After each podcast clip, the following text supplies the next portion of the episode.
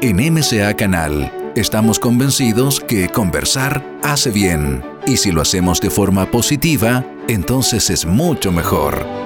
A partir de este momento, Edgardo Fogel te invita a una amena y profunda charla. Esto es Conversando en Positivo, un momento de luz para compartir experiencias de vida por MCA Canal, resonando con el alma. Hola a todas las amigas y amigos de Conversando en Positivo. Estamos aquí nuevamente en MCA Canal con un gran amigo, un tremendo invitado internacional que ya estaba con nosotros otras veces. Y, bueno, esta vez para seguir profundizando en lo que está sucediendo hoy día en nuestro planeta, en todos los países, eh, y principalmente para ir profundizando en los aspectos constructivos de cómo debemos ir enfrentando, cómo debemos ir tomando este proceso de transformación tan profundo que hoy vive el planeta.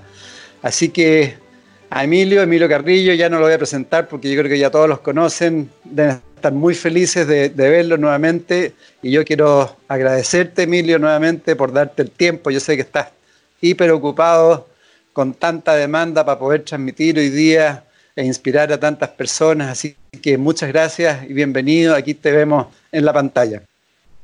Muchas gracias, Edgardo. Eh, es un placer, es un placer volver a, compartir contigo. Eh, tenemos una conexión que yo me atrevería a decir que ya roza la amistad, aunque físicamente no hemos tenido ocasión de compartir demasiado tiempo durante mi estancia en Chile, pero, pero ahí nació una conexión fuerte que mira por dónde a través de, de estos medios online y virtuales eh, y en estas circunstancias tan especiales pues estamos manteniendo, cosa de lo que me alegro muchísimo. Muchas gracias, demasiado cariñoso siempre. es, la, verdad, es la verdad. Yo, tú, sabes que, congeniamos, congeniamos cuando nos, nos, encontramos físicamente y eso ya está ahí. Eso ya es un patrimonio que, nadie nos lo va a quitar. Gracias, Emilio. Bueno, mira, eh, tal como conversamos en, la última conversación que tuvimos, eh, viendo ya, eh, tú de hecho publicaste en, tu blog, El cielo en la tierra, un documento muy importante, muy aportador, lo que es la disidencia consciente. y lo cual es muy constructivo porque hoy mucha gente sigue con temor, sigue con miedo, mucha, mucha información conspirativa también. Quizás podríamos eh, partir con, la conclusión, digamos, de lo que está sucediendo, lo que escribiste también en, ese documento, que hay de alguna otra forma hay una creación artificial en todo, hay una, una potenciación, un potenciamiento del miedo. Eh, das referencia a un premio Nobel de medicina respecto al coronavirus y que de alguna forma estamos actuando como avestruces, ¿no? escondiendo la cabeza. Si quieres podemos concluir de eso y de ahí enganchamos inmediatamente con lo que es eh, eh, todo lo que es la disidencia consciente. Muy bien, Eduardo, me parece eh, muy bueno el planteamiento. Y en ese sentido, decirte que yo empecé a compartir charlas, entrevistas, encuentros online con relación a estos acontecimientos a partir del día 30 de marzo. En España, la declaración del estado de alarma y el confinamiento comenzó el día 15 de marzo. Y entendí que eh, era necesario, era necesario para mí al menos, eh, ajustarme al ritmo de la vida. De modo y manera que durante medio mes eh, estuve conmigo, ya que no nos permitían salir de casa, pues nada, compartiendo en casa con mucha tranquilidad Lola y yo. tuve introspección, tuve silencio, me informaba a través de, fuentes serias en las redes sociales de lo que estaba pasando, de, del posible origen de todo lo que estaba ocurriendo, de su difusión, etcétera, etcétera. Y a partir del día 30 de marzo ya empecé a compartir públicamente eh, tanto entrevistas como encuentros como textos. Uno de ellos, en esa, de esos textos, es el que tú has citado de disidencia consciente que publiqué a mitad de abril aproximadamente. Mm. Pues bien, conforme han ido pasando estas semanas, ahora estamos ya agotando el mes de mayo, han pasado por tanto dos meses, eh, he ido compartiendo cada vez más que eh, mm, lo que tiene que ver con, la pandemia, lo que tiene que ver con su origen, lo que tiene que ver eh, con el trasfondo que hay ahí, con el ensayo de ingeniería social que representa, con el hecho de que el virus no es natural, sino que es artificial, etcétera, etcétera, etcétera, ha llegado un momento determinado que ya todo lo que se tenía que decir está dicho. Evidentemente quedan muchos interrogantes, hay muchas preguntas abiertas. Posiblemente algunos de esos interrogantes sobre todo lo que ha ocurrido nunca tendremos respuestas. Otros, otras preguntas, se irán respondiendo con el paso del tiempo, como ocurrió con la pandemia de la gripe aviar o con la pandemia de la gripe porcina, por poner dos ejemplos. Pero, pero, creo que en lo fundamental, en lo fundamental, todo lo que teníamos que aprender acerca de lo que ha sido el origen y el desenvolvimiento de esta, crisis, el que lo haya querido aprender ya lo ha aprendido. Es decir, el que eh, siga todavía creyéndose las versiones oficiales que los organismos internacionales y los gobiernos se empeñan en dar, tienen mi mayor respeto. Pero es obvio que hay tanta información acumulada, hay tantas fuentes eh, fidedignas y de toda credibilidad que ponen absolutamente en solfa esas versiones oficiales que el que no quiera verlo es simplemente que no quiere verlo.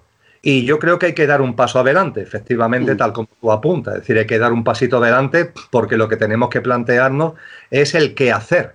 El qué hacer en la sociedad en la que estamos, en la humanidad en la que estamos, el qué hacer en lo que van a ser las secuelas de lo que estamos viviendo, porque creo que la inmensa mayoría de las personas nos damos cuenta de que estos acontecimientos críticos no van a terminar aquí, sino que van a tener eh, primero unos efectos en la economía, en la política, en el ámbito institucional, van a tener unos efectos y después también hay una percepción de que esta cadena de acontecimientos distópicos no van a terminar, sino que posiblemente dentro de un tiempo, que yo no sé cuánto será, pero dentro de un tiempo no muy largo volverán a aparecer otros acontecimientos distópicos.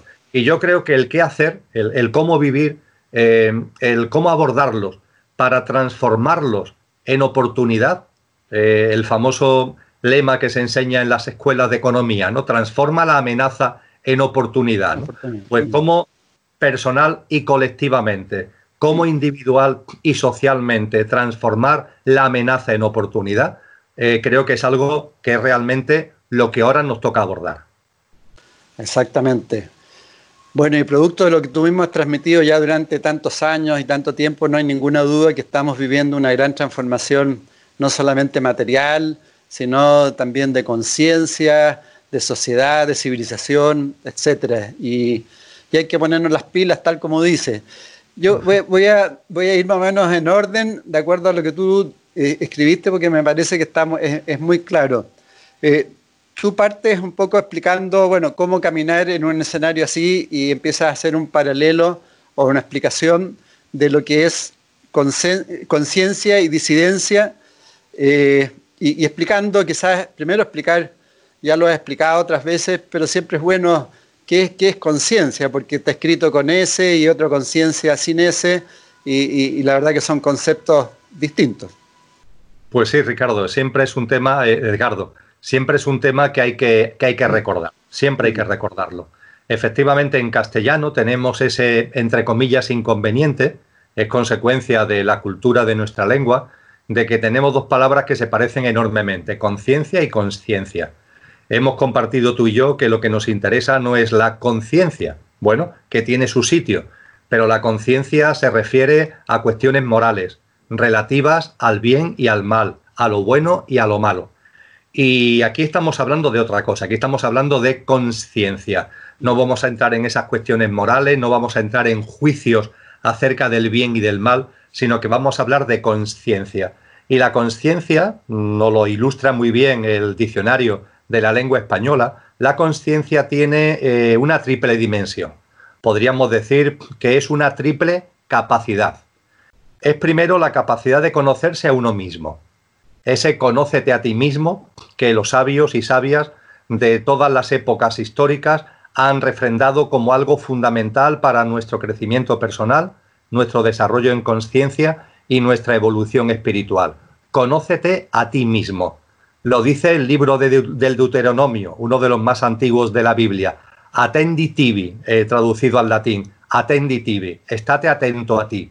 O lo decía la escuela pitagórica y la escuela platónica, conócete a ti mismo.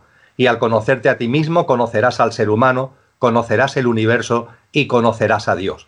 Tal es la importancia de conocerse uno mismo, de percibir lo que realmente somos, de percibir en nosotros la apariencia, lo físico, lo emocional, lo mental, pero también darnos cuenta de nuestra esencia, esa esencia imperecedera que trasciende el fallecimiento físico. Ese conocimiento de uno mismo es la primera capacidad que está ahí, en lo que denominamos conciencia. Una persona consciente es una persona que se va conociendo a ella misma y empieza a percibir lo que hay de apariencia y lo que hay de esencia en esta vida que desarrollamos y en lo que cada uno de nosotros somos. Junto con esta primera capacidad hay una segunda, la capacidad de conocer la realidad que nos rodea. Eso también va incluido en el paquete de la conciencia, y la conciencia de hecho tiene que englobar no solamente el conocimiento de ti mismo, sino el conocimiento de la realidad. La conciencia no conlleva aislamiento. La, conciencia no, nunca, nunca se ha planteado por los sabios y por las sabias como una actitud de retirada, de retirada al bosque, de retirada a la montaña, de, alejamiento de la sociedad, de alejamiento de la vida. Ninguno de los grandes maestros y maestras lo han planteado así. Ellos han hablado de un compromiso, un compromiso contigo mismo, del conocimiento de ti mismo y un compromiso con, con los demás y con la realidad que nos rodea. Y la conciencia, por tanto, nos debe llevar a conocer, a conocer la realidad que nos rodea.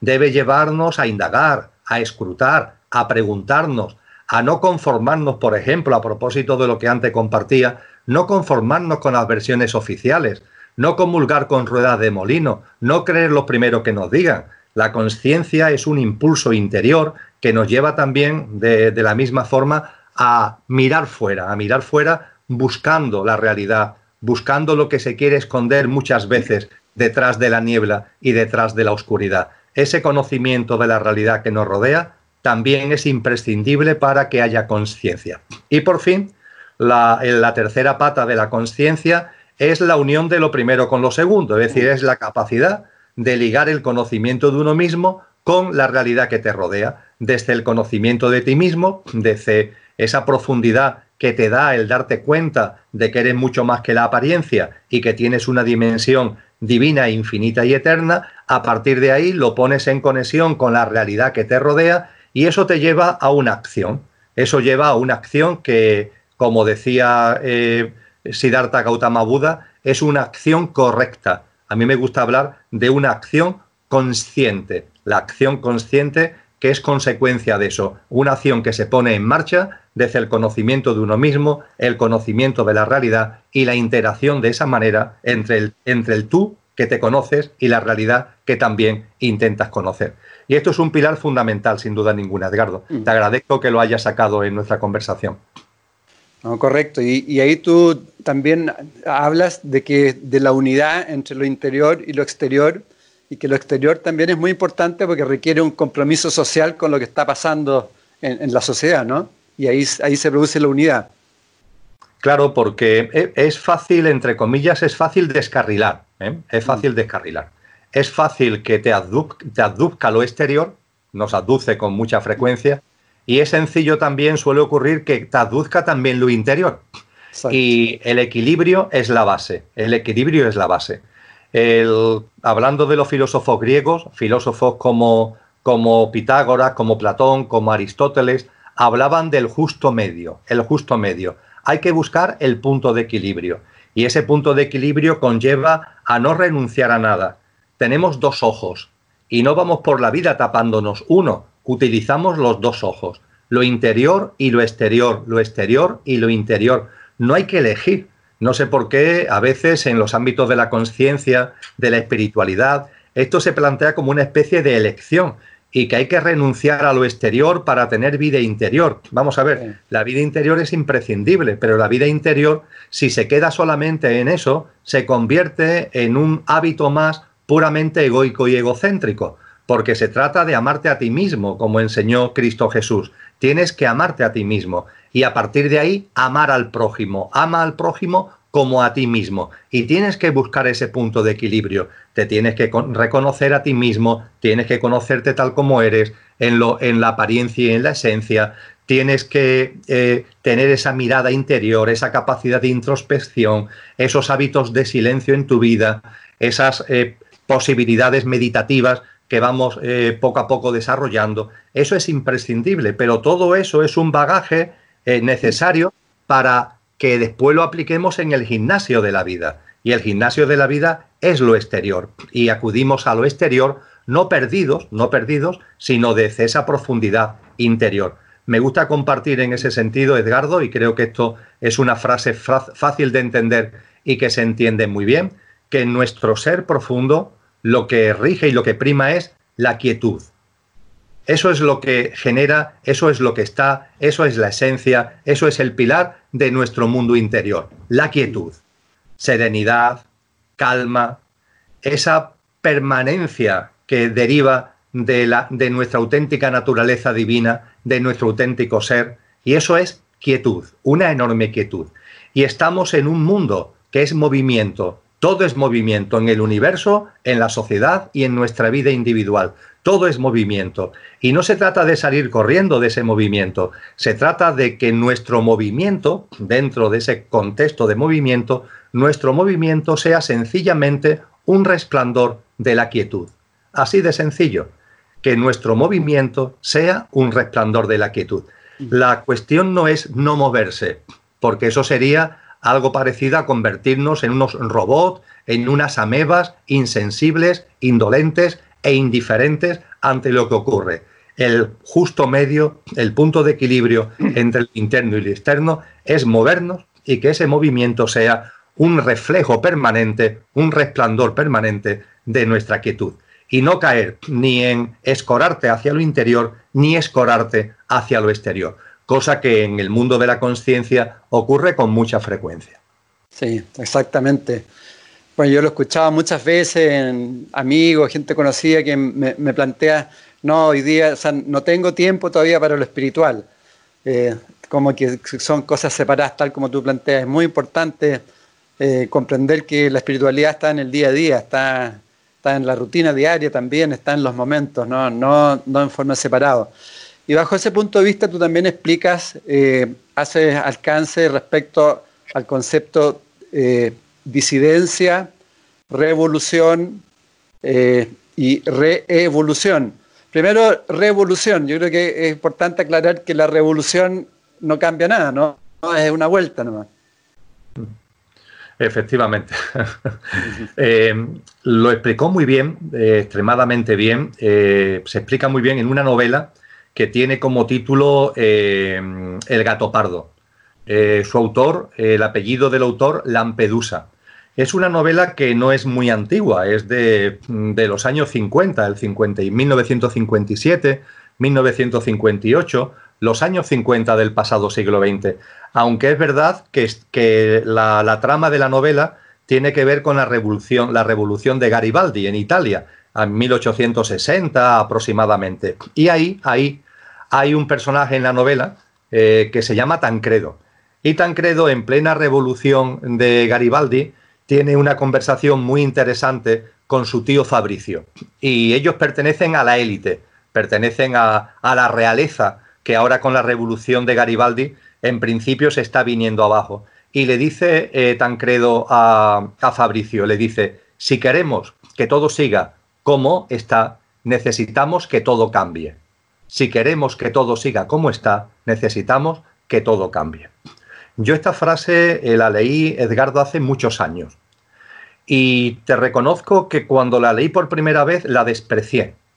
Era e, una época de mi vida en la que yo estaba muy volcado en el mundo exterior, en la que tenía mucha actividad, entre comillas, política, y me pareció una frase petulante, retórica y que no tenía ningún valor conforme eh, mi, vida fue avanzando, creo modestamente que mi conciencia también poco a poco se fue abriendo, empecé a entender la profundidad de esta aportación.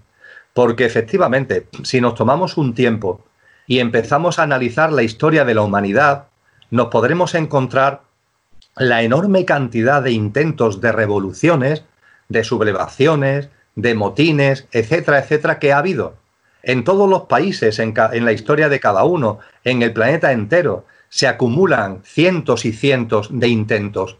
Y esos intentos se dicen que algunos fueron exitosos y que otros fueron fallidos. Pero si realmente ahora, eh, ahora que estamos en el arranque del siglo XXI, vemos toda la trayectoria de todas esas revoluciones, de todas esas eh, sublevaciones, eh, etcétera, etcétera, vemos que ni los fallidos ni los exitosos realmente han aportado una transformación en la humanidad. Los pilares de la humanidad, los pilares en los que se, asienta, se asienta la sociedad desde hace milenios, no se, han, no se han transformado, siguen siendo los mismos.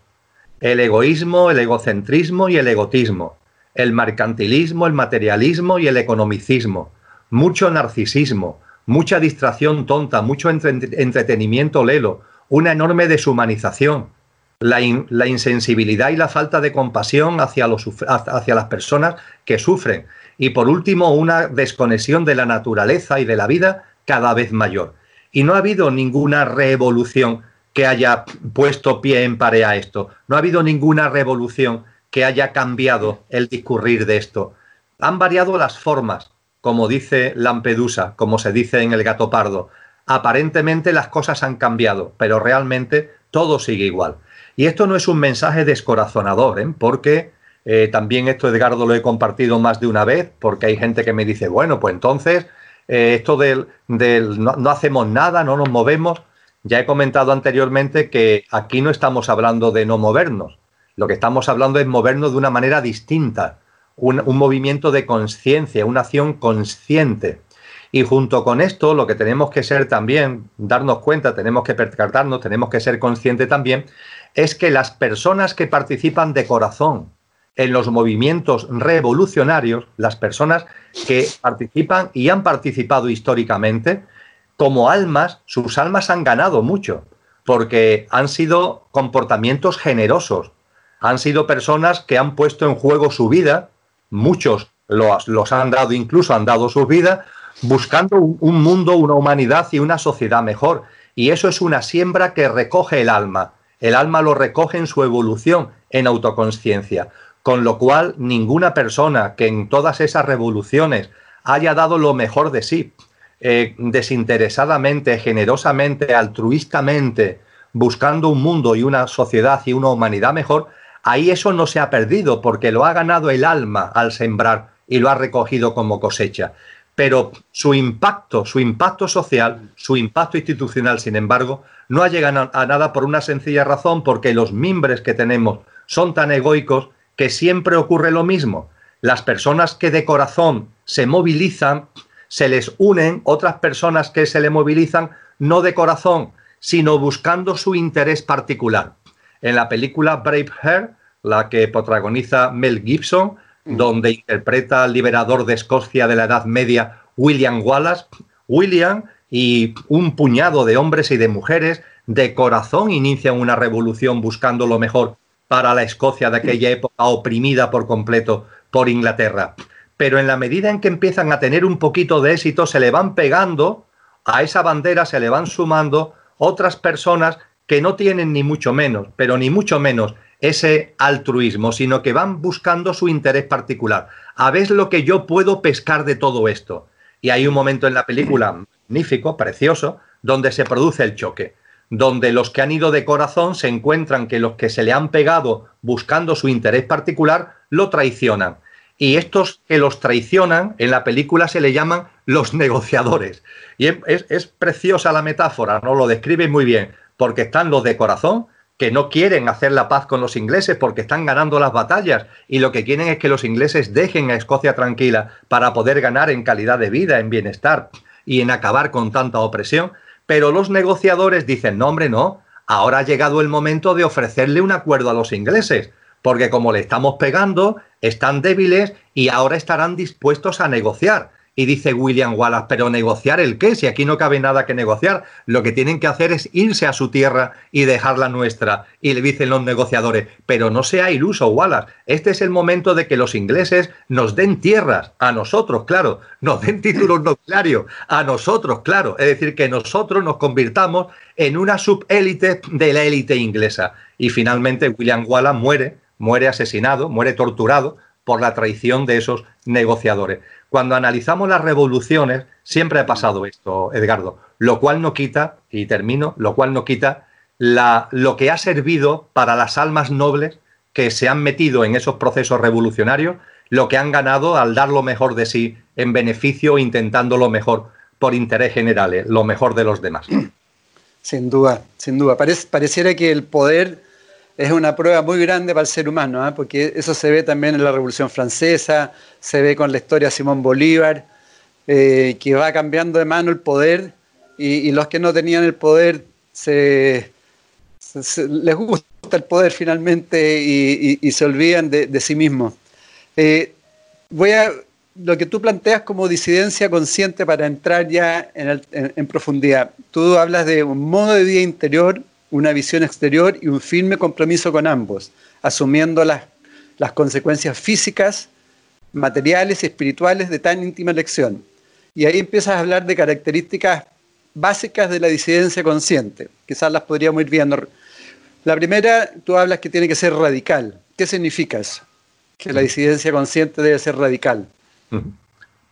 Frente a, a la revolución, tal como la hemos conocido históricamente, Ah, Efectivamente, es el momento desde la conciencia y la conciencia con estos tres pilares que comentábamos anteriormente, desde esa conciencia es el momento no de retirarnos, sino es el momento de una acción, una acción consciente. Y a esa acción consciente, por llamarla de alguna manera, eh, en ese texto la he denominado una disidencia consciente. ¿Disidencia por qué?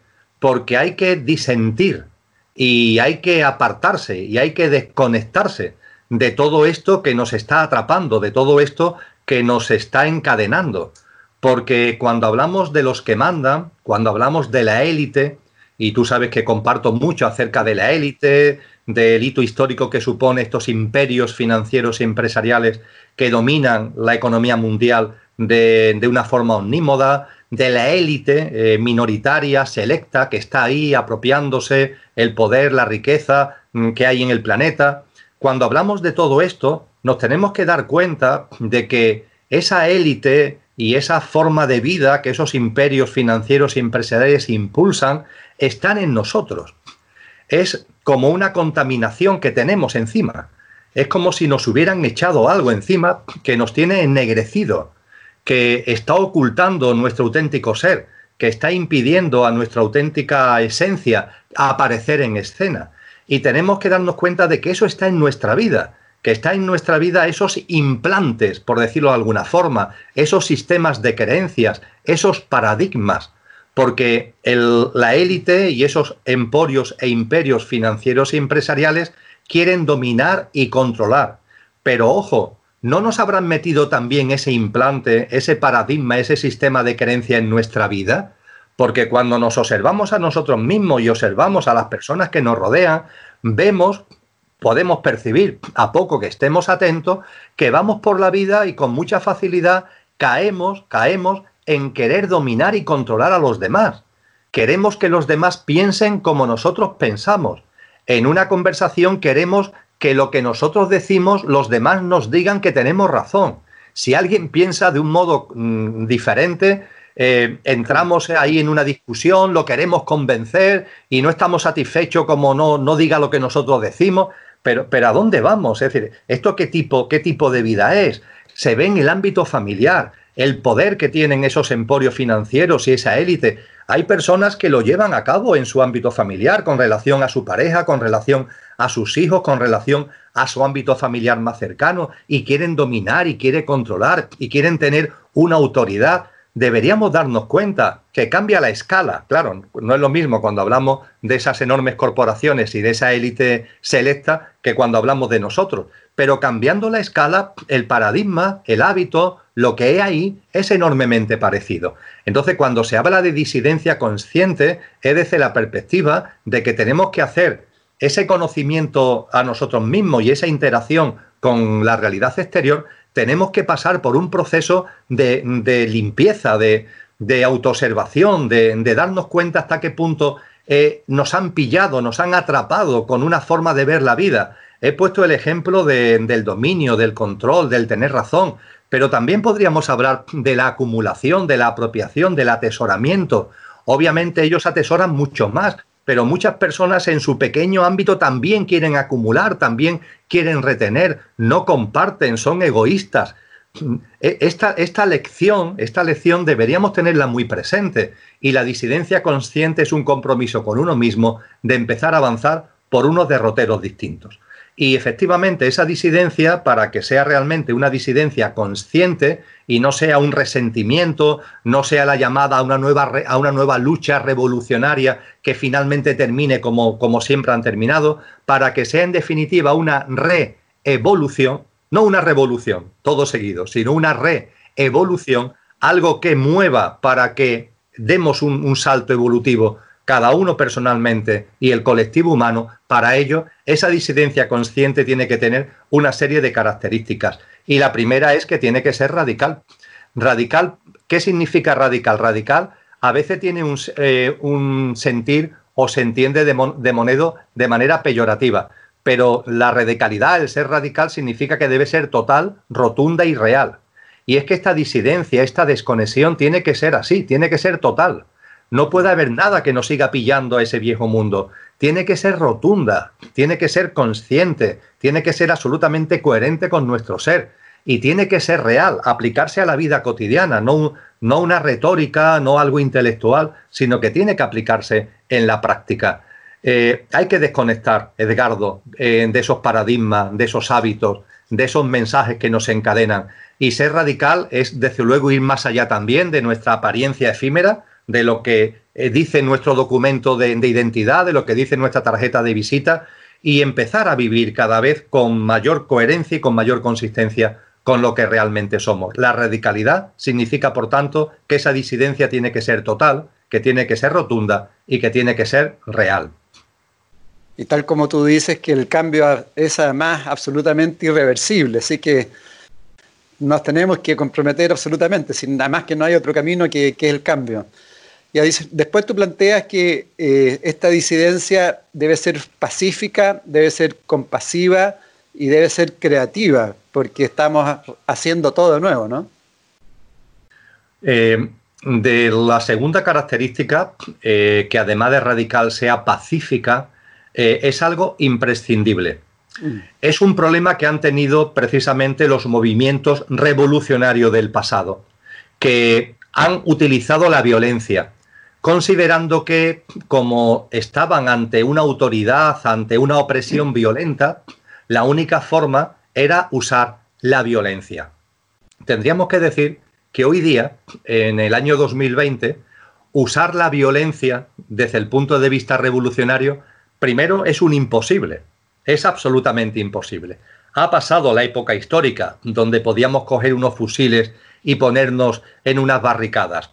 Hoy día el poder maneja unos recursos, unos recursos militares, unos recursos bélicos, unos instrumentos y herramientas de violencia que están muy por encima de lo que cualquier ser humano, por muchos que seamos, podamos hacer frente a ello. Con lo que, en primer lugar, usar la violencia en esa disidencia sería una torpeza. Pero es que además quitaría la conciencia a la disidencia. Ha llegado el momento de practicar esa disidencia pacífica a la que grandes hombres y grandes mujeres nos han llamado. El más emblemático, desde luego, eh, el famoso Gandhi, que fue un ejemplo en su vida de esa disidencia pacífica y cómo se pueden hacer muchas cosas, sabiendo que el fin no justifica los medios. El fin no justifica los medios. Si yo quiero vivir y quiero plasmar realmente una nueva humanidad, no puedo utilizar medios que tengan que ver con la vieja humanidad. Porque entonces me estoy engañando a mí mismo, porque estoy construyendo algo que es simplemente más de lo mismo. Junto con la, el ser pacífica, por supuesto, compasiva. La, la compasión es hacerte uno con el sentimiento del otro, con el sentir del otro. Y esto es clave para que realmente podamos construir algo nuevo. Tenemos que analizar lo que estamos viviendo en el momento actual. ¿A dónde, no quieren, ¿A dónde nos quieren llevar? Nos quieren llevar a una humanidad fría. La élite, durante mucho tiempo, ha sido caliente. Eh, ha sido caliente, se ha basado en el orgullo, se ha basado incluso en la adoración a, a ídolos satánicos, a ritos de sangre, esa élite ha sido orgullosa, caliente. Ahora hay un giro, ahora hay un giro. Estamos viviendo, por eso quizás precisamente hay pugnas y conflictos dentro de la élite que están, se están recogiendo en las redes sociales. Yo creo que con mucha desinformación eh, mm, en la superficie, pero ahí hay una verdad, que es que en la élite hay ahora mismo una pugna, hay una pugna por el poder, y los que parece que están poco a poco, poco a poco ganando terreno, no están por lo caliente, están por lo frío. Apuestan por un dominio, apuestan por un control, apuestan por una manipulación basada en lo frío, en la frialdad. Fíjate, el distanciamiento social, que aprovechando todo lo que tiene que ver con el coronavirus, se ha impuesto. Cuando empezamos ya a salir a las calles en España, ya estamos saliendo a, las calles. Hay gente, hay gente que no, pero hay mucha gente que va con miedo, hay gente que te mira con recelo, hay gente que se aparta, que no quiere estar cercano a otro porque teme que lo contagie, porque teme que el virus le afecte. Eh, los, los, lazos familiares, las relaciones sociales, le han tocado de muerte, le han dado un golpe que yo no sé si lograremos recuperarnos, pero desde luego ha sido un golpe muy serio porque lo que quieren es un distanciamiento que además se ve favorecido con las nuevas tecnologías, porque las nuevas tecnologías pueden ser utilizadas de muchas maneras, pero las nuevas tecnologías, que son maravillosas per se, pero tenemos que estar atentos a ellas porque pueden aislarnos, pueden meternos en nuestras casas, pueden quitar de nuestra vida cosas que son fundamentales eh, para ser realmente humanos. Todo esto tiene que ver con la frialdad. Y frente a la frialdad, lo que hay que promover es la compasión. La compasión para que todo lo que vive el otro sea tuyo, que lo que el otro está viviendo, sea la alegría o la tristeza, porque la compasión abarca las dos cosas, sea radicalmente tuyo, lo haces tuyo. Y esa compasión además lo vamos ampliando en círculo. Ya no te vale el círculo tuyo, ser compasivo contigo mismo, que esto le va a muchos. Soy compasivo pero conmigo.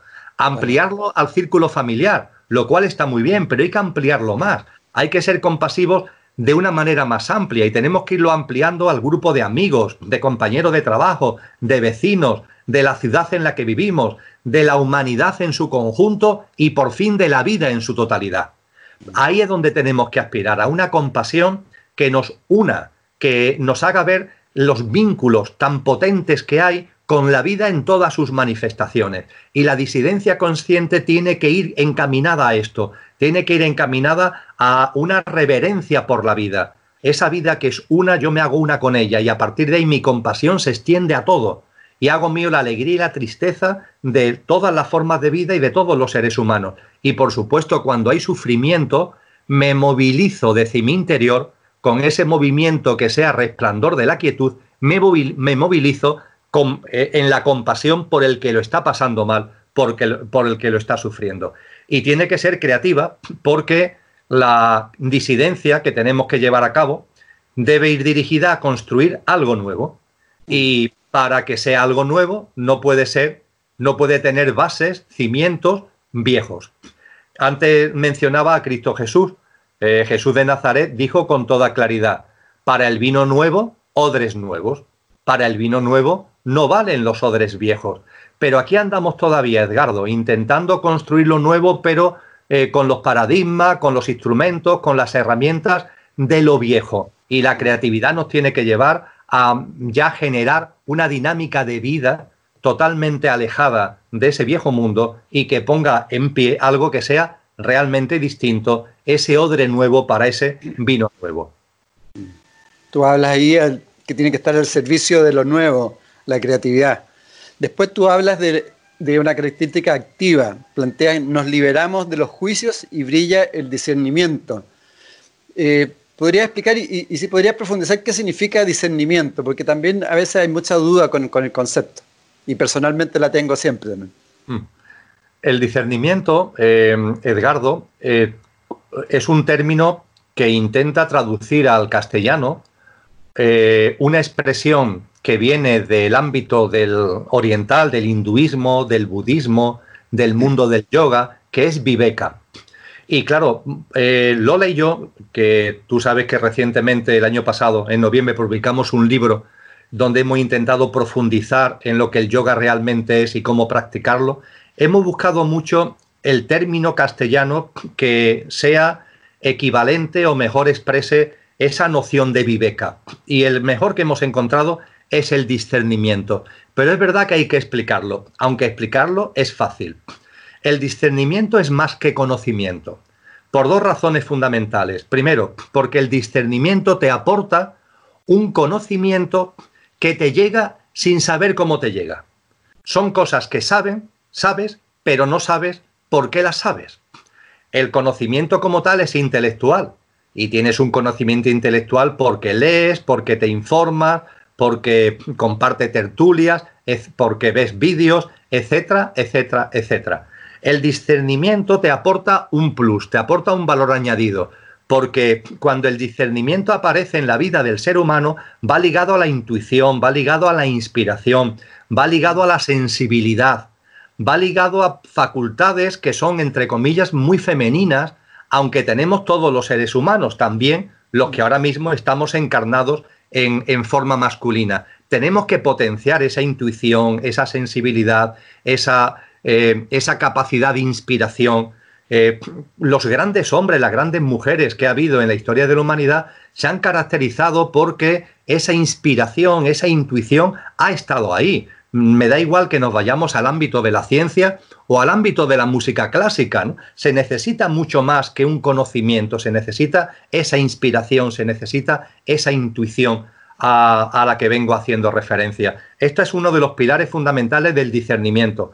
Y el segundo pilar es que el discernimiento transforma la creencia en vivencia. A veces cuando tú empiezas a conocer cosas, te las crees.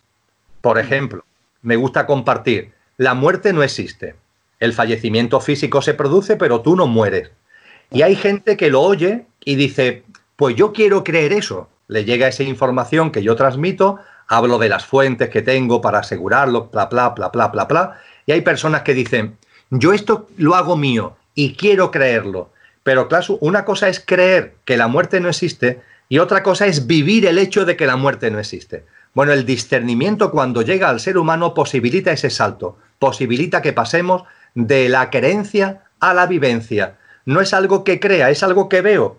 Me sorprende incluso el por qué antes no lo veía, pero eso ya es lo de menos. Lo importante es que ahora lo ves. Todo esto está dentro de, ese término de viveca, que en castellano, con toda seguridad, discernimiento es la palabra que más se le acerca a Edgardo.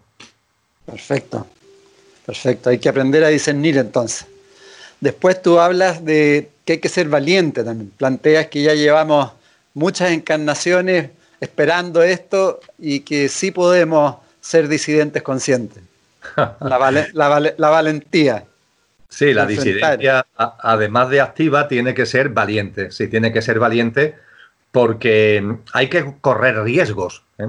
Y eso a nuestro pequeño yo no, no le gusta, no le gusta. Nuestro pequeño yo quiere seguridad, quiere no, que no haya por ahí ningún tipo de amenaza y estamos en una sociedad donde para ser coherentes con nosotros mismos, a lo mejor tenemos que llevar a cabo cosas que los poderes establecidos no están conformes con ellos. Y podemos tener amenaza, podemos tener eh, eh, represalias. Y puede ser que ante esas amenazas, ante esas posibles represalias, pues entonces digamos, ah, pues entonces no. Y estés renunciando a lo mejor de ti, estés renunciando a lo que realmente tienes que hacer. Yo creo que aquí, eh, buscando en la historia, eh, y no es, un, no es una interpretación religiosa, eh, tú sabes, porque yo lo he compartido contigo, que aunque tengo un referente espiritual, que es Jesús de Nazaret, que es Cristo Jesús, pero yo no tengo ningún credo religioso, no, no soy de ninguna religión, o soy de todas, porque estoy convencido de que todas tienen un mismo trasfondo de sabiduría, pero no practico ninguna religión como tal, no tengo ningún credo religioso, con lo que el ejemplo que voy a poner, por favor, que las personas que me conocen menos y que vean este vídeo, no lo entiendan como un mensaje religioso porque no lo es. Eh, indagando en la historia de la humanidad, acerca de lo que estamos hablando, de esta disidencia consciente, con los atributos, con las características, con las cualidades que vamos desgranando, eh, y pensando ahora muy en particular en esta valentía que debe tener la disidencia consciente, hay un hecho en la historia de la humanidad que, es muy ilustrativo, el comportamiento de los primeros cristianos, de los primeros cristianos. No hablo ya del cristianismo cuando ya se convierte en religión de Estado a partir de Constantino, a partir del siglo IV. No me refiero a los primeros cristianos, a los que están muy próximos a la vida de Jesús de Nazaret. Estos primeros cristianos en el Imperio Romano fueron objeto de durísimas persecuciones. Yo creo que todos lo sabemos. Habremos visto películas, nos habrán llegado documentales, eh, en algún momento habremos leído algún texto que nos hablan la barbaridad, incluso el salvajismo que utilizó en determinadas fases históricas el Imperio Romano eh, contra estos primeros cristianos. ¿Cuál fue la respuesta de estos primeros cristianos? Yo creo que tenemos que aprender de ellos, porque lo primero fue que de su compromiso nadie los quitaba. Ellos siguieron haciendo lo que consideraban que tenían que hacer.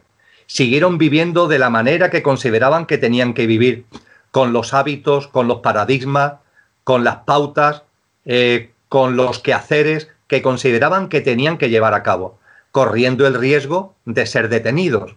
Por ejemplo, los primeros cristianos practicaban enormemente el vegetarianismo, no comían carne, y los detenían y los querían obligar a comer carne. De hecho, durante una época del Imperio Romano se detestaba a los primeros cristianos porque no comían carne y se negaban a comer carne de sacrificada de forma salvaje de un ser vivo que había sido dañado. Y ellos se mantenían en sus treces, no tenían problema de que fueran detenidos y vivían su vida, seguían reuniéndose, buscaron las famosas catacumbas como manera de tener puntos de encuentro, puntos de oración, puntos de interrelación entre ellos. Y nunca, nunca levantaron la mano, es decir, nunca se dejaron arrastrar por la violencia. Fueron valientes, fueron activos, fueron compasivos, fueron pacíficos, fueron radicales porque la transformación en su vida la hicieron de manera radical. Ante todo lo que estamos hablando, el ejemplo de los primeros cristianos y también con relación a la valentía, yo creo que aporta muchas claves, Edgardo. Sí, de todas maneras. Y bueno, y aprender a salir también de la zona de confort, salir de la inercia, salir de la, entropía y, atreverse nomás, ¿no es cierto? eh, Eh, otro aspecto interesante y potente que tú pones, eh, que parece extraño, que tú hablas que la característica de, ser de la tierna, hablas de la ternura, de la dulzura, de la calidez, de la sensibilidad, delicadeza, eh, delicadeza, inocencia, consciente, de, todas esas características. ¿Qué, qué, significan esas características en esta disidencia consciente? Eh, hemos comentado o hemos compartido acerca de la compasión y hemos compartido acerca del discernimiento. Eh, cuando hemos hablado de compasión, hemos hablado de hacer nuestro el sentir del otro, eh, en la alegría o en la tristeza. Cuando hemos hablado de discernimiento, hemos hablado de intuición, hemos hablado de inspiración, hemos hablado de sensibilidad, hemos hablado que son cualidades, entre comillas, femeninas, que todos, hombres y mujeres, deberíamos hacer nuestro. Por fin, pues, por, eh, por último, en, estas, en esta caracterización de la disidencia consciente, la última característica que comparto efectivamente es la ternura. Tiene que ver con todo lo que acabo de ahora de recordar. Esa ternura frente al mundo hostil, al mundo de distanciamiento, al mundo frío, al mundo competitivo en el que nos han metido. El viejo mundo es todo lo contrario a la ternura. Eh, no hay una palabra en el diccionario que sea antónimo de ternura lo suficientemente dura como para describir el mundo en el que estamos viviendo. Ese mundo que se ha instalado ahí, y de que a través de nuestro comportamiento y nuestra disidencia consciente nos tenemos que ir apartando para vivir de una manera distinta. Eh, es un mundo tan absolutamente agrio, tan absolutamente convulso, tan absolutamente duro. Es un mundo economicista, como de máquinas, ¿no? Pues bien, frente a eso, lo que tenemos que sacar, sacando lo mejor de nosotros mismos, es la ternura. La ternura es inocencia consciente, es delicadeza, es calidez, es dulzura. Y es esa forma distinta de mirar la vida. Porque hemos compartido hasta ahora muchas cosas que suponen una forma distinta de ver la vida. Pero la ternura es clave. Y la ternura conlleva la empatía. Y a ese respecto, Edgardo, permíteme unos cuantos minutos para compartir contigo lo siguiente, porque creo que sirve para entender la enorme importancia de la ternura y dentro de la ternura también esa empatía. Cuando analizamos objetivamente, objetivamente, lo que está ocurriendo en el momento presente, eh, somos muchos los que nos damos cuenta que estamos viviendo en una casa que es una ruina. Lo compartíamos en nuestro anterior encuentro. La casa de este viejo mundo es una ruina. Y es una ruina desde los cimientos.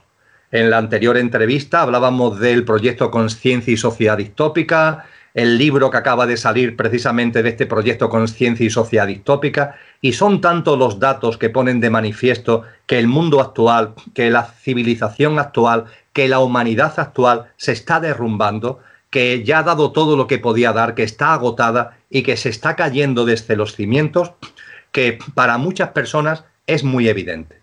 Pero ante este hecho, creo que bastante objetivo, creo que bastante obvio, de que la casa en la que estamos es una ruina que se está cayendo desde sus cimientos, ante este hecho yo percibo que las reacciones de las personas son distintas. Y me atrevería a decir, Edgardo, que hay seis grandes tipos de reacciones seis grandes aproximadamente. Están primero los que no ven. Increíblemente, a mí me puede parecer increíble, a mucha gente le puede, puede parecer increíble, de que no vean lo que está ocurriendo. Se creen las versiones oficiales, creen que cuando esto pase las cosas volverán a ser como antes eran, cuando es obvio que ya nada volverá a ser como antes eh, ha sido viven ahí en una especie de mundo de ficción y no ven, simplemente no ven. Es como si tuvieran una vendas en los ojos. Hay un segundo tipo de personas que entreven, entreven, pero lo que entreven les asusta. Y como se asustan y tienen miedo, optan como el avestruz en esconder la cabeza bajo tierra. Es decir, no ven porque no quieren ver.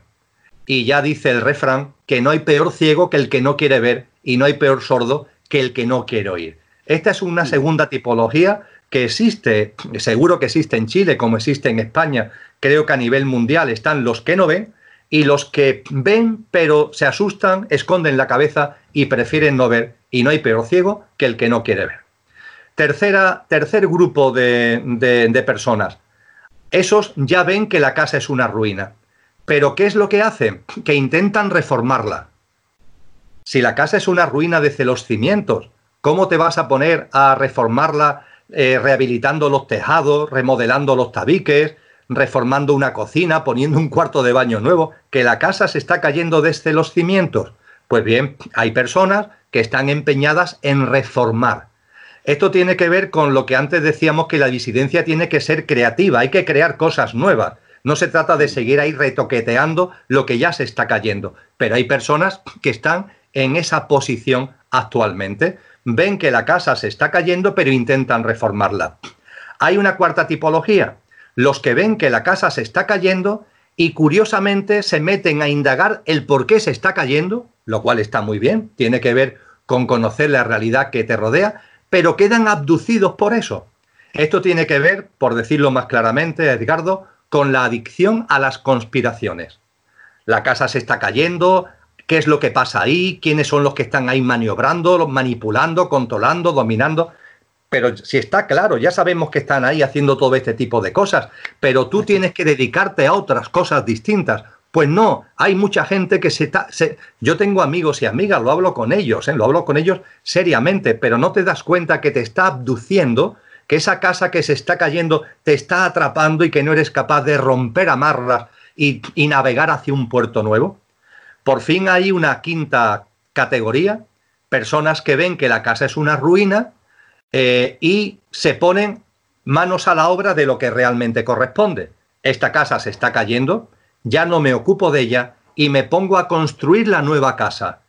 Eso es lo que corresponde en conciencia, eso es lo que realmente debemos hacer, eso es lo que la tarea maravillosa de la reevolución que tenemos que acometer. Pero hay una parte de estas personas que todo esto lo ven que sin embargo son inconsistentes. Son inconsistentes porque eh, para construir la nueva casa la quieren hacer a ratos. Hoy sí, pero mañana no. O esta semana hago cosas para construir la nueva casa, pero el mes que viene me voy de vacaciones y ya cuando vuelva me dedicaré otra vez a construir la nueva casa, a poner mi grano de arena a construir la nueva casa. No, se necesita consistencia. Y hay personas que viendo que la casa se cae y poniendo de sí para construir la nueva, pero son inconsistentes porque lo hacen a rato. Y esa inconsistencia también conlleva, igualmente conlleva, los que confían que la nueva casa se la construya alguien. Quieren una nueva casa, se han dado cuenta que se está cayendo la antigua, pero creen que la nueva casa se la va a construir alguien. Tienen esa inconsistencia. Y ese alguien puede ser extraterrestre o puede ser parte de la élite que no es mala, sino que es buena y nos van a construir la nueva casa, todo este lío que hay del reseteo, del tema cuántico fiduciario, todas las peleas del grupo Q dentro de la élite, pero por favor, ¿tú crees que del viejo mundo, me da igual que sean de una facción u otra de la élite, va a salir esa casa nueva? Esa inconsistencia eh, que acabo de comentar, Edgardo, está en muchas personas que se han dado cuenta que la casa es una ruina y quieren construir la nueva, pero son inconsistentes. Y por fin hay un, un sexto tipo de personas que se han dado cuenta de todo esto y se han puesto a la tarea. Se han puesto a la tarea de ser semillas de la nueva humanidad. La nueva humanidad la tenemos dentro, está aquí, late en nuestro corazón, brilla en nuestra alma. La sacamos fuera en nuestra vida cotidiana y lo hacemos con perseverancia, con consistencia, no a ratos, sino transformando realmente nuestra vida. Yo sé que tú estás en esta sexta tipología de personas. Yo también intento estar.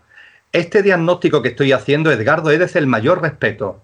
De verdad, aquí no hay juicio, porque cada cual tiene todo el derecho del mundo de reaccionar ante esto como considere oportuno. No lo hago desde el juicio, no lo hago desde la dualidad, no lo hago desde la percepción de buenos y malos, sino es como el que abre algo, como el que mete un bisturí y ve lo que hay dentro. Y estas seis realidades, esas, esas seis tipologías, la encontramos en la actualidad. Pues bien, la ternura conlleva una enorme empatía, una enorme comprensión a todos a los que no ven, a los que ven pero no quieren ver, a los que se enredan en, en la reforma, a los que se enredan en las, en las adiciones a las conspiraciones, etcétera, etcétera, etcétera. Todo un enorme respeto y eso sí, mucha ternura, mucha delicadeza eh, y en definitiva una inocencia que sea consciente. Sin duda, Emilio, sin duda. Muchas gracias por ese aporte. Y ahora, eh, tú planteando justamente eso, tú dices que la esencia, la esencia la tenemos que plasmar en el día a día y, nos das como 20 preguntas que nos cuestionemos, botones como le llamas en el documento, para que vayamos profundizando. El primero habla, nos preguntas por el estilo y ritmo de vida, si, ¿qué, tipo de vida estamos llevando? Esa es la primera pregunta, ¿no? Claro, es la, es, la, es la, más directa, ¿no? Eh, ¿Cómo estoy viviendo? Hablábamos antes de que el viejo mundo nos tiene como contaminados, ¿no? Y nos tiene contaminados por el estrés, por el culto a la velocidad, por un ritmo de vida trepidante donde no tenemos tiempo para nada, necesitamos muchas cosas y tenemos que romper con eso. Y la disidencia consciente significa una vida sencilla, que se aparta ¿no? de, de tanta locura y en la que vamos introduciendo espacios de silencio, de recogimiento, de respiración consciente, de encuentro con nosotros mismos, etcétera, etcétera, etcétera. Eso es un primer paso indispensable, romper con tanto culto a la velocidad en el que estamos metidos, efectivamente. De acuerdo. El, segundo que tú planteas también nos pregunta si nosotros estamos constantemente viviendo entre el pasado, y entre el futuro, con la ansiedad, y cuándo nos vamos a ¿Cuándo vamos a iniciar a, vivir en el momento presente? Es, una, es un cuestionamiento muy potente, ¿no? Sí, es una práctica de vida que afortunadamente se ha divulgado mucho en los últimos años, es muy antigua, ¿no? Pero se ha divulgado mucho en los últimos años con la práctica del aquí y ahora, ¿no? Vivir el momento presente. Que tu, que tu vida no quede atrapada por el pasado, que fue real cuando fue presente. En el momento en el que dejó de ser presente, ya no es real, es simplemente una ficción. Y que no te atrape ese pasado. Y por supuesto que no te atrape el futuro no dejes para mañana lo que de verdad te corresponde hacer hoy. Esta disidencia consciente no admite decir, ya lo haré mañana. Espérate, cuando en mi vida pase esto, cuando suceda aquello, no nos damos cuenta que eso es una droga que nos inyectamos en vena, que es la droga del mañana, pero que realmente lo que esconde es miedo. Y en la disidencia consciente, vivir el momento presente es fundamental, ¿no? Como se dice en, la película esta tan maravillosa del guerrero pacífico, ¿no? ¿Dónde estás aquí? ¿Qué hora es ahora? ¿Quién eres? Este momento. Eso deberíamos llevarlo a nuestra vida radicalmente. Sí.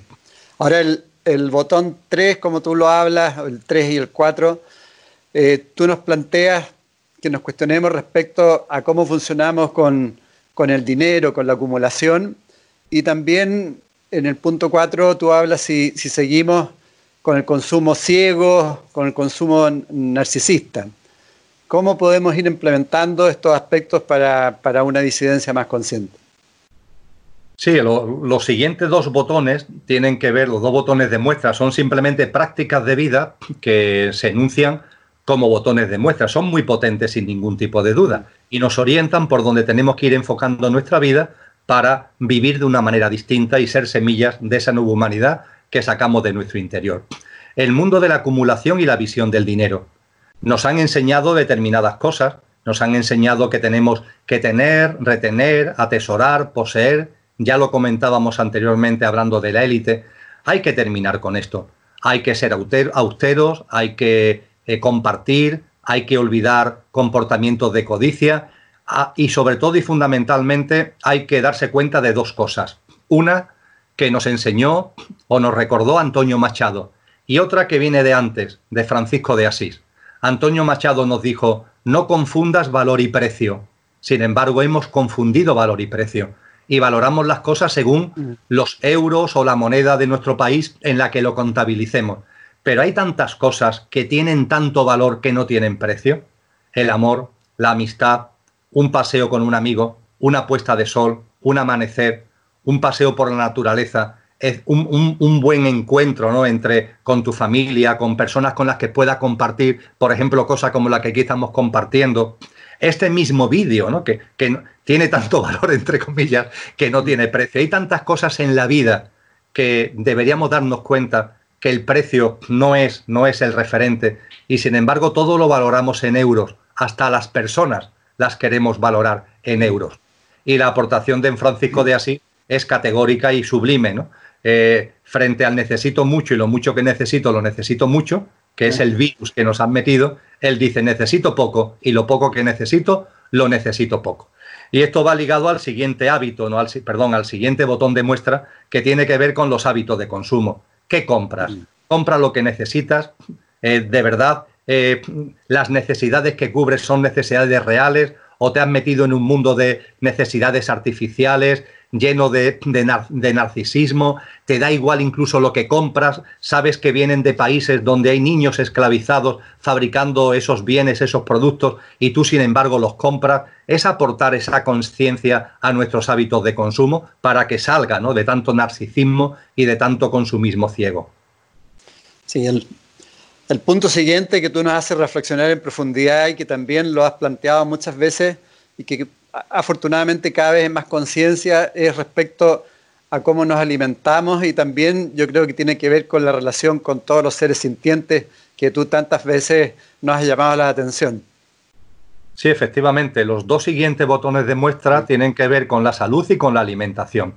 Con relación a la salud, el mensaje fundamental de, en conciencia debería ir dirigido a darnos cuenta de que hemos depositado nuestra salud en manos de otros del médico, de la médica, de quien sea, y confiamos ciegamente en él. Y sin embargo, no cuidamos nosotros mismos nuestra salud, no la atendemos nosotros mismos. con una práctica de vida que no sea sedentaria y también informándonos, informándonos sobre eh, terapias alternativas, sobre homeopatía, sobre medicinas tradicionales que nos aportan mm, salud si las vamos incorporando a nuestra vida y no tienen que ver con fármacos que realmente te puede ser que te curen de algo, pero están generando el embrión de una nueva enfermedad, ¿no? Salir de ese ciclo raro en el que hemos entrado, donde la salud la hemos depositado en, el exterior sin darnos cuenta que nosotros tenemos que ser agentes activos de nuestra propia salud, fortaleciendo nuestro sistema inmunológico, eh, viviendo de una forma que nos permita que la energía, la vitalidad esté presente en nuestra vida, etcétera, etcétera. Y con relación a la alimentación, pues tiene que ver con todo lo que venimos compartiendo. Una alimentación consciente que se basa fundamentalmente en no dañar a otras formas de vida, no dañar a otras formas de vida. Nutrirte sin dañar a otras formas de vida. Es lo mínimo que se despacha para generar una nueva humanidad. Si, uno, si esa nueva humanidad no es capaz de algo tan elemental como de nutrirse sin dañar a otras formas de vida, ¿de qué estamos hablando? Y esto lleva obligatoriamente a hablar de dejar de consumir carne. A mí me gusta decir que cada uno en la medida de lo posible. Yo no estoy aquí, faltaría más para convencer a nadie de nada, pero que nos demos cuenta que esa carne es una carne de dolor, que no tiene nutrientes ni proteínas, porque las proteínas se disuelven a los tres cuartos de hora del fallecimiento físico de ese animal. Y que además de no tener nutrientes ni proteínas, es una carne de dolor porque ha pasado por auténticos campos de concentración donde ha sufrido todo tipo de vejaciones y de torturas para ser finalmente asesinado de manera salvaje. Y eso va tú y te lo comes finalmente. Hay que romper con ese hábito que nos ha metido la industria alimentaria. Es un hábito que no contribuye a nuestra salud y es un hábito que origina mucho daño. Y ahí es verdad que hay que poner el énfasis en la carne, porque el mundo emocional de los animales tiene sistema nervioso y capacidad de sentir placer y dolor como un ser humano. El ámbito vegetal tiene un mundo emocional, claro que hay un ámbito emocional en las plantas, etcétera, etcétera, pero no tienen sistema nervioso y no tienen la capacidad de sentir placer y dolor que, tienen, que tenemos los seres humanos. Con lo que el primer paso, desde luego, es una alimentación más consciente, que vayamos dejando a un lado el consumo de carne. Sí, nos estamos llenando de cadáveres y de, y de esa energía también oscura que, que no nos aporta nada. O sea, en fondo son cadáveres energéticos. Un séptimo punto muy importante que tú planteas son si, si de alguna forma seguimos con esas turbulencias emocionales permanentes que, que nos tienen identificados al yo chico y que no nos pueden conectar, que no nos conectamos con la esencia.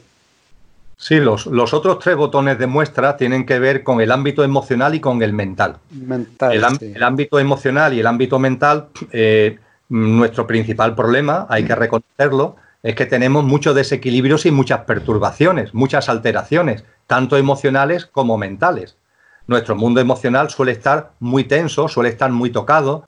Nuestro mundo mental de la mente concreta, la mente que nos sirve para todas las cosas cotidianas, anda siempre hablando, es, la, la gran charlatana. Teresa de Jesús, de una forma muy divertida, la llamó la loca de la casa. Y eso no es, podemos pensar que es normal, pero eso no es normal tener un mundo emocional tan turbulento, con tantas tensiones, y tener un mundo mental ligado a esa mente concreta, también con, con, con tantas alteraciones, siempre hablando, siempre eh, en esa especie de locura de la que, eh, a la que se refería Teresa de Jesús, eso es frecuente, pero no es normal, es una profunda anormalidad. Y hay ya mucha información creo que en conciencia tenemos mucha información de cómo ir equilibrando, armonizando nuestro mundo emocional y nuestro mundo mental. Y en esa disidencia consciente es fundamental. Es fundamental ir introduciendo prácticas que vayamos eh, integrando poco a poco en nuestra vida, que nos aporten serenidad, que nos, nos aporten calma, que nos aporten paz y vaya apaciguando, vaya calmando y serenando ese mundo emocional y ese mundo mental y junto con esa serenidad, ese equilibrio y esa armonía de lo emocional y de lo mental, la mente abstracta. Mm. La mente abstracta es el nivel de nuestra mente, es, es el nivel superior de nuestro plano mental, para ser estricto, es el nivel superior de nuestro plano mental. Y ese nivel superior es el que está habilitado y capacitado para plantearnos cosas trascendentes.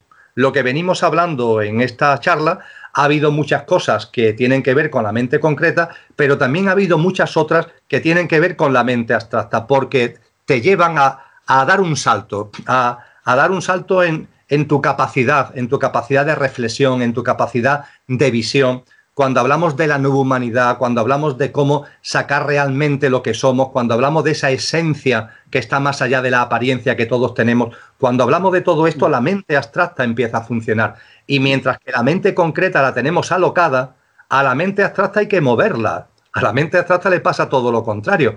La mente abstracta tenemos que expandirla y tenemos que expandirla metiendo en nuestra vida cuestiones trascendentes, desde la conciencia y desde la espiritualidad, desde la ciencia, desde las artes y la creatividad. Mover, mover esa mente abstracta porque es la que realmente tiene capacidad de mostrarnos la vida. De ahí que expandir la mente abstracta es muy importante y a veces pensamos que cuando hablamos de aquietar la mente, estamos hablando de toda la mente. No, no, se habla de calmar y aquietar la mente concreta porque la tenemos loca, pero la mente abstracta, si la tenemos ahí olvidada en la mayoría de los casos, lo que hay que hacer es darle vida y expandirla lo más posible.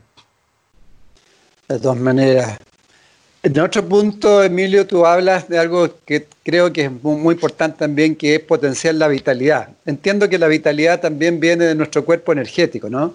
Eh, y es la que nos da el entusiasmo, las ganas de vivir. Eh, ¿Cómo podemos desarrollar esa vitalidad? En el siguiente botón de muestra se habla de la sonrisa y de la vitalidad. Esa sonrisa tiene que ver también con la ternura, a la que hacíamos referencia antes como una característica de la disidencia consciente. Y la vitalidad, tú lo has dicho muy bien, la vitalidad, eh, el cómo la tenemos o no la tenemos, está muy descrita este proceso está muy descrito en muchas tradiciones, en muchas tradiciones espirituales serias. Y es muy sencillo. Junto al cuerpo físico, este que vemos, todos tenemos un cuerpo etérico. El cuerpo etérico viene a ser como el soporte del cuerpo físico. Es como si fuera en un rompecabezas, en un puzzle, el tapete donde ponemos las fichas es el cuerpo etérico y las piezas, las fichas, que colocamos encima es el cuerpo físico. Pues bien, el cuerpo etérico, entre sus distintas capacidades y facultades, debido a que tiene una frecuencia vibracional más alta, debido a que no es tan denso como el cuerpo físico denso, el cuerpo etérico recoge lo que nos rodea. Y lo que nos rodea desde el punto de vista de la vida, la vida que nos rodea. El cuerpo etérico es permeable a la vida que nos rodea. Y la vida que nos rodea está en todo pero está fundamentalmente en la naturaleza y en el sol, en la naturaleza y en los rayos solares. Y el cuerpo etérico recoge ese prana, como le llaman en Oriente, recoge esa vitalidad y se la transmite al cuerpo físico.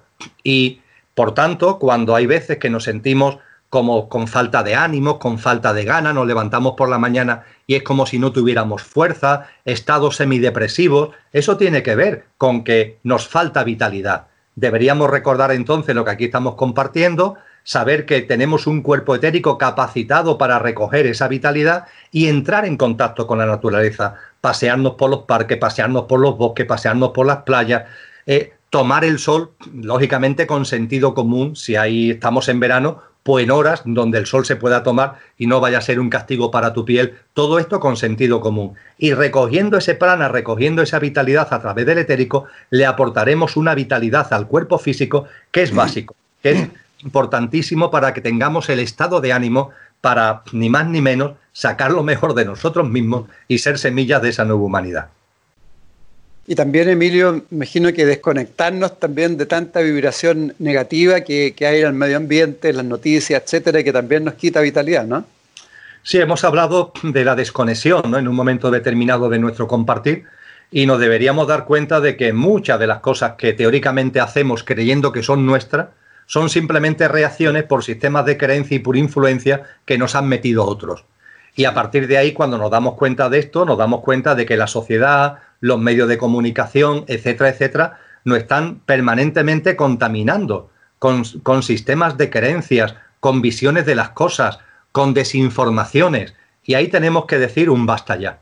Tenemos que tener un compromiso con nosotros mismos, de desconectarnos, de buscar fuentes de información que sean creíbles, que podamos contrastar, contrastar lo que nos llega, no conformarnos con una única fuente, pasarlo por el filtro también de nuestra propia, de nuestra propia introspección y de nuestro propio discernimiento y asegurarnos que, que las acciones que acometemos sean realmente nuestras, no simplemente una reacción inmediata ante lo que viene de fuera. Sí, y el punto que viene tiene mucho que ver con lo que estás diciendo. Tú planteas que de otra forma un disidente consciente tiene que comprender que, funcionamos casi un 100% en forma mecánica, con automatismo, eh, relacionado con nuestro sistema de creencias, con, nuestra historia personal. Es decir, hay que salir de Matrix, ¿no? empezar a abrir los ojos para poder ser disidente consciente. Hay que salir de Matrix, efectivamente, hay que vivir con conciencia y esto está íntimamente ligado a una forma, hablábamos antes del estilo de vida, ¿verdad? De salir del culto a la velocidad, etcétera. Pues bien, esto también está todo muy ligado a nuestras relaciones con los demás. Ya hemos compartido que la contaminación que tenemos, los implantes que tenemos, nos llevan a, a relacionarnos con los demás desde el enfado, desde el dominio, desde el intento de control, de llevar la razón, de la competencia y tenemos que actuar desde la compasión, desde la cooperación, desde la solidaridad, desde el respeto, desde la tolerancia, desde la empatía y desde la ternura a la que hablábamos anteriormente, la veracidad y la vocación de servicio. Hay que darle la vuelta como un calcetín en todo lo que es ese mundo de relaciones con los demás que nos han querido llevar por un, por un camino de conflicto y nosotros tenemos que llevar por un camino de amor, por un camino de paz y por un camino de ternura. Exactamente. En el otro punto, que también lo has planteado en muchas conferencias, tú nos haces la reflexión si estamos de alguna otra forma potenciando, practicando nuestros dones y talentos y cómo estos se relacionan a una disidencia consciente. El conocimiento de uno mismo debe llevar a darte cuenta de cuáles son tus capacidades innatas. Eso es una parte fundamental del conocimiento de uno mismo que citamos cuando hablábamos de la conciencia. Conócete a ti mismo conlleva que te des cuenta de esos dones, de esas capacidades, de esos talentos innatos que uno tiene y ponerlo en práctica. ¿Qué es lo que nos sucede en el viejo mundo que se está cayendo? Que esto lo hemos olvidado. Hay mucha gente que no tiene, vamos, es que no sabe de qué se le está hablando cuando se le habla de sus capacidades innatas, de sus dones y sus talentos. Hay muchas personas que cuando se le habla al respecto dicen, pues yo no encuentro cuáles son mis cualidades innatas, mis capacidades de nacimiento, por llamarlo de alguna forma. Sin embargo, todas las tenemos. Están ligados a todas las cosas que hacemos sin esfuerzo, que hacemos con entusiasmo, que cuando nos ponemos a ella el tiempo deja de existir. Y la práctica de los dones y talentos aporta entusiasmo a la vida, eh, llena de entusiasmo incluso lo que está más allá de la propia práctica de los dones y talentos. De modo y manera que los dones y talentos eh, deberíamos, deberíamos en nuestra, en nuestra autoobservación, en nuestro conocimiento, detectarlo y ponerlo en marcha, siendo consciente de que todos los seres humanos tenemos los nuestros y que los que tenemos cada uno, el, abanico es inmenso, no es ni mejor ni peor que el del otro, porque todos los dones y talentos tienen que ver con el, con el entusiasmo, y el entusiasmo es una palabra que viene del griego que significa Dios en ti. Es decir, el entusiasmo tiene que ver, está tocando la divinidad profunda que tú tienes. Y da igual que la esté tocando con esta, con esta capacidad o, o con aquella otra. Todas tienen exactamente todas las cualidades, todas las capacidades innatas tienen el mismo valor. Y es importante, Edgardo, que uno de los problemas que tenemos para que los dones y talentos salgan a flote, y es el siguiente punto que se aborda en, en esta disidencia consciente, es la educación. Claro, porque tenemos una educación que ha abandonado el pilar fundamental de la educación. El viejo mundo agotado, colapsado, ha convertido la educación en qué?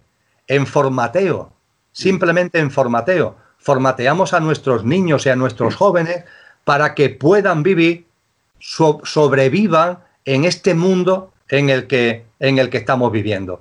Y es lo que se hace en las escuelas, es lo que se hace en los institutos, es lo que se hace incluso en las universidades se dice que te forman para que tengas una actividad laboral, pero por debajo lo que hay es un formateo, sistemas de creencias, programas informáticos para que tengas la capacidad de aguantar lo que te espera, para que tengas la capacidad de sobrevivir en este mundo hostil que constituye esta casa que es una ruina en la que estamos viviendo. Tenemos que recuperar lo que es la educación y la educación etimológicamente significa contribuir con el otro a sacar lo mejor de sí mismo contribuir con el niño, con la niña, con el adolescente, con el joven o con el adulto, contribuir con él o con ella para que saque lo mejor de sí. y lo mejor de sí que es sus capacidades innatas, sus cualidades.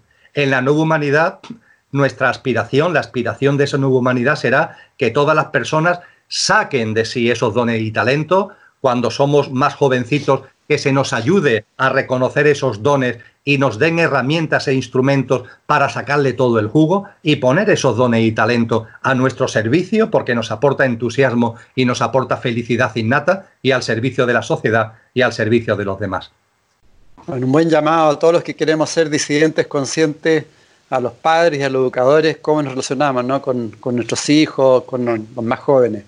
En, otro punto que tú planteas en nuestra actitud, cómo, cómo reaccionamos frente a las situaciones cotidianas cómo nos preguntamos, cómo, cómo profundizamos.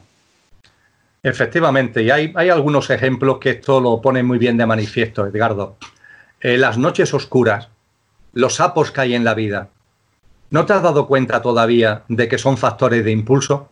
Que todo ese tipo de cosas cuando llegan a nuestra vida son un acicate y vienen en clave de tu desarrollo en conciencia y de tu evolución como persona y de tu evolución espiritual, porque ese es el papel de las noches oscuras no nos hemos dado cuenta todavía de que en la vida lo importante no es el qué pasa o deja de pasar, porque todo tiene un sentido profundo, sino cómo se vive el qué, cómo vivimos lo que, lo que tenemos delante. Hay una enfermedad, cómo vivo la enfermedad. Hay una circunstancia, la que sea personal, cómo vivo esa circunstancia. Ahí está el jugo. Y por supuesto darnos cuenta de que la duda, la duda, también tiene un papel. En los sistemas de creencias nos han hecho rechazar las noches oscuras y los sapos, nos han hecho centrarnos en el qué, olvidando el cómo se vive el qué, y nos han hecho igualmente no querer tener dudas, sin darnos cuenta que las dudas son señal de que estás vivo, y no hay nada mejor que una duda porque es una invitación a que indagues, a que busques, a que investigues, que la duda no te paralice, sino que te sirva como un elemento motor que te, ayude a conocerte mejor a ti mismo y conocer mejor la realidad que te rodea. Todo este tipo de transformación de hábitos tienen que ver con este botón de muestra. Claramente, y dependiendo de cómo accionemos es, por dónde el camino hacia dónde vamos a ir, por lo tanto la decisión es individual y es propia, ¿no? Eh, el próximo ya algo lo planteaste respecto a la compasión que se debería ampliar lo máximo posible, que no sea en nuestro círculo tan cercano, ¿no? Sí, los dos siguientes botones de muestra lo hemos planteado ya eh, a lo largo de, la, de, nuestro compartir de alguna manera. ¿no? El círculo de compasión, efectivamente, eh, no nos limitemos a, ti, a ti. Soy muy compasivo conmigo mismo, ni, tampoco a nuestros círculos de familiares y amigos. Que ampliemos, que hagamos la compasión realmente universal en esa reverencia por la vida, abarcando la vida en su totalidad. Lo hemos compartido anteriormente y lo vuelvo a subrayar y con relación al siguiente botón es la esperanza. La esperanza, eh, Cuando hemos hablado de esos, esas distintas categorías en cuanto a cómo estamos reaccionando los seres humanos ante lo que está ocurriendo, hay personas que su esperanza, decíamos, se limitan a que las cosas vuelvan a ser como antes eran. Que las cosas vuelvan a ser como antes eran. Yo les digo con claridad, no, por favor, más de lo mismo, no. No hemos tenido suficiente, no ha habido ya suficiente. ¿No ha habido ya suficiente egoísmo, egocentrismo, materialismo, deshumanización, eh, eh, desnaturalización? ¿No ha habido ya suficiente? Agrandemos no solamente nuestro círculo de compasión, sino agrandemos también nuestra esperanza, que sea una esperanza potente, la esperanza de vivir yo de una manera distinta, de que los demás también vivan de una manera distinta y que entre todos construyamos esa nueva humanidad que está ahí, que está ahí, la tenemos al alcance de la mano, pero no, terminamos de sacarla porque no nos damos cuenta que es que está dentro y todavía estamos con los, con los, con los TIC, con los sistemas de creencia de que las cosas están fuera. La nueva humanidad está dentro de cada uno. Hay que plasmarla con nuestra práctica de vida. Estamos compartiendo desde hace un rato y ahora mismo, Edgardo, botones de muestra de prácticas de vida para que esa nueva humanidad que, tengamos, que tenemos dentro se plasme en nuestra vida diaria y en nuestra vida cotidiana. Sí, sin duda y te agradezco nuevamente todo el tiempo que, entregas para poder aportar esto. Y respecto a la esperanza, eh, también es importante, creo, eh, comprender que en el fondo eh, no somos este vehículo físico, mental, emocional, sino somos el conductor como tú planteas. Yo creo que ahí también se manifiesta la esperanza profunda, ¿no? Efectivamente, cuando la esperanza se basa solamente en la apariencia, pues la apariencia tiene fecha de caducidad que es muy, muy corta, por cierto, muy reducida, por cierto. En cambio, cuando ya empiezas a sentir de una forma más clara tu esencia, pues la esperanza se agranda, efectivamente. Y esa esperanza, además, tiene que llevarnos a un mayor compromiso, ¿no? Hay otro botón de muestra que nos habla que ante el sufrimiento, ante la injusticia, ante los engaños, ante los abusos, ante los ataques a la dignidad humana, ante el recorte de libertades, ante la creciente contaminación electromagnética, ante el avance del Estado policial y la censura, ante la vulneración de la intimidad por parte de gobiernos y corporaciones multinacionales, ahí tenemos que actuar. Y tenemos que actuar de la manera que venimos diciendo, no desde la confrontación, no desde la lucha, sino en la práctica cotidiana hablamos, te pongo un ejemplo, se habla con mucha razón de que la tecnología 5G va a suponer una gran contaminación electromagnética. Ojo que no solamente va a afectar al ser humano, va a afectar al planeta en su conjunto, porque la tecnología 5G no solamente conlleva antenas, miles de antenas por todo el planeta en Tierra, sino que son 20.000 satélites que rodean a la madre Tierra. Imagínate la maraña frecuencial en el que eso mete a toda la vida y a la propia madre tierra, dificultándole el proceso de aumento de vibración y el proceso evolutivo y consciencial de la madre tierra que se pone de manifiesto, por ejemplo, con las mediciones que conocemos como la resonancia Schumann. Pues bien, cuando tienes conciencia de esto, no te limites a decir que, mal está esto. Tú vas a comprar tecnología 5G.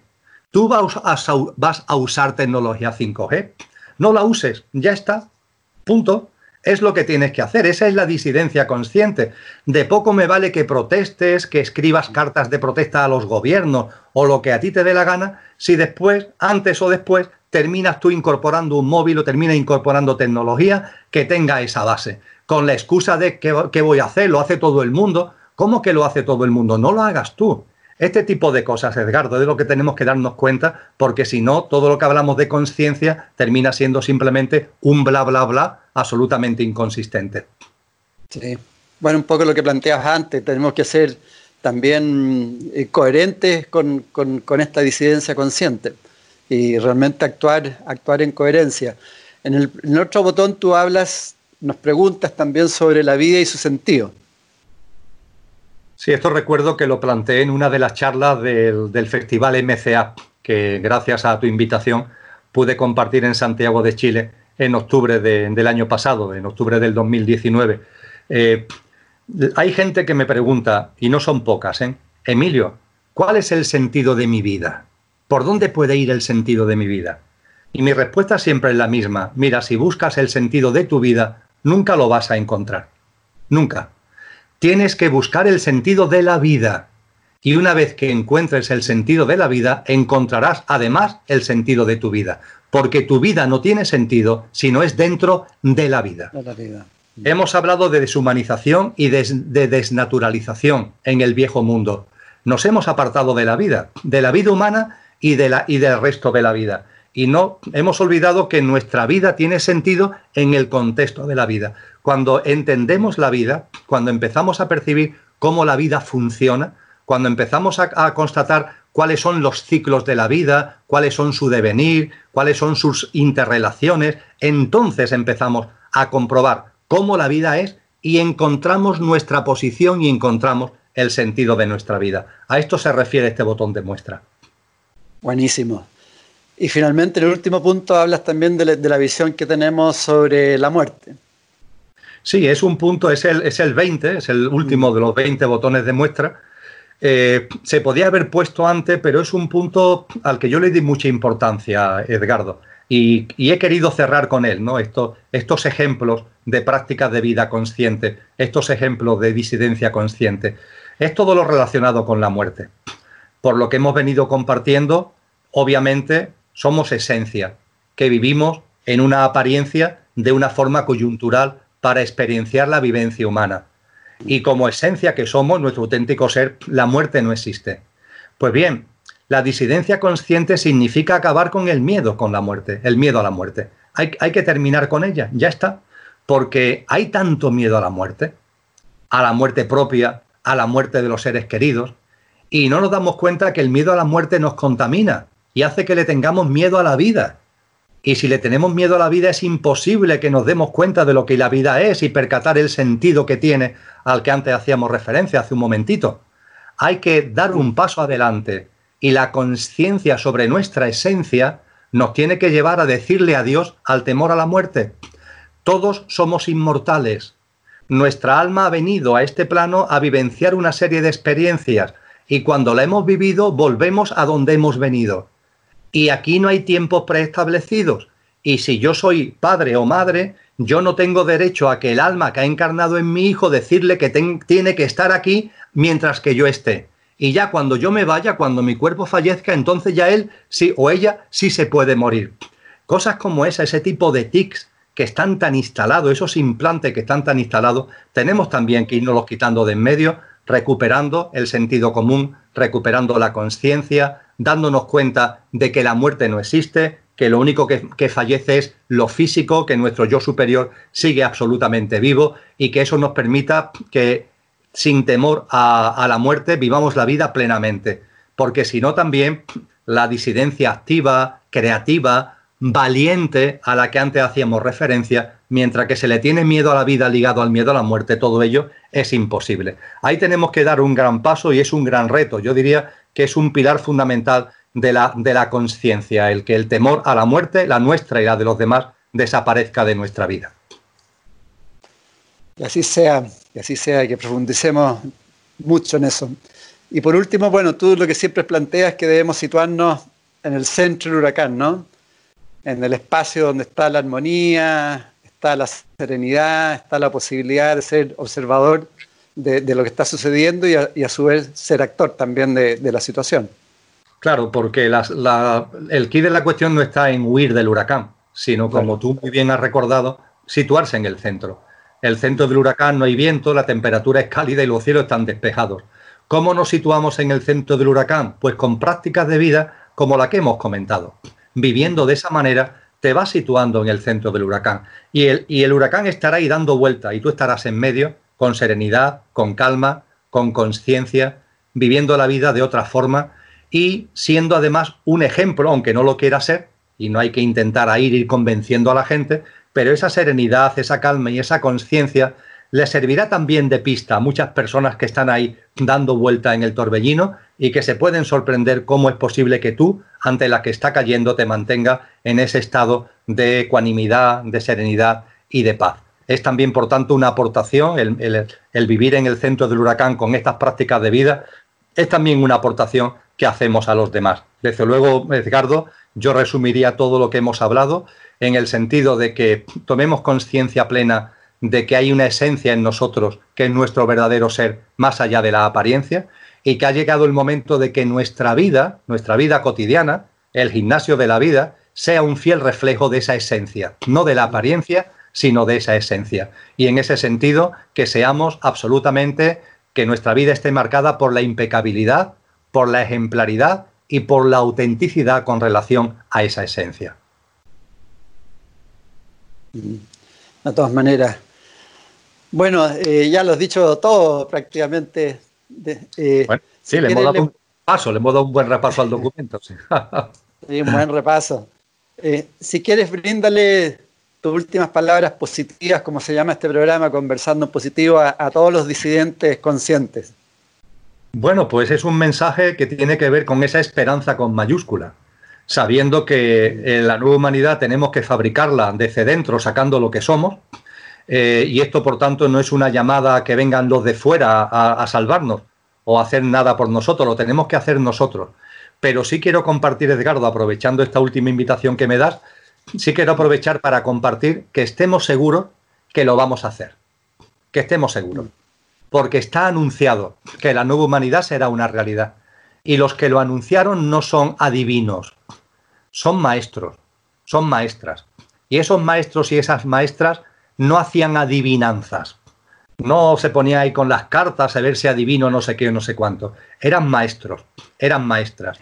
Y anunciaron que la nueva humanidad sería una realidad porque conocían y conocen perfectamente los ciclos de la vida y cómo evoluciona la conciencia. Y cuando se conoce con profundidad, cuando hay un absoluto discernimiento sobre cómo funciona la vida y cómo evolucionan los ciclos y cómo evoluciona la conciencia, hay una seguridad plena de que la nueva humanidad va a ser una realidad y será una realidad para todos aquellos que hayamos contribuido a sembrarla. Así que yo animo a que en nuestra vida cotidiana, con prácticas de vida como la que hemos compartido, con esa disidencia consciente o como cada uno la quiera llamar, seamos capaces de ir poniendo nuestro grano de arena, nuestra semilla, sembrando y siendo sembradores de esa nueva humanidad. Está ahí, seguro que va a llegar, no sabemos ni la fecha ni la hora, pero que el entusiasmo y las ganas de vivir y la alegría íntima nos inunde porque estamos en un momento histórico en donde ya, ya se empieza a oler. Esas señales que nos anunciaron de la nueva humanidad ya se empiezan a oler. Es cierto, ya se está oliendo ya. Yo te quiero agradecer, Emilio, y de verdad agradecerte eh, por muchísimas personas que te escriben los comentarios de distintas partes, de distintos países, cómo le has cambiado la vida, cómo los inspira. Eh, quiero ser un transmisor porque a veces no tienen, escriben, pero saben que no hay respuesta. De verdad, son muchísimas, muchísimas las personas que, sienten tus mensajes y, lo, lo hacen carne en la vida.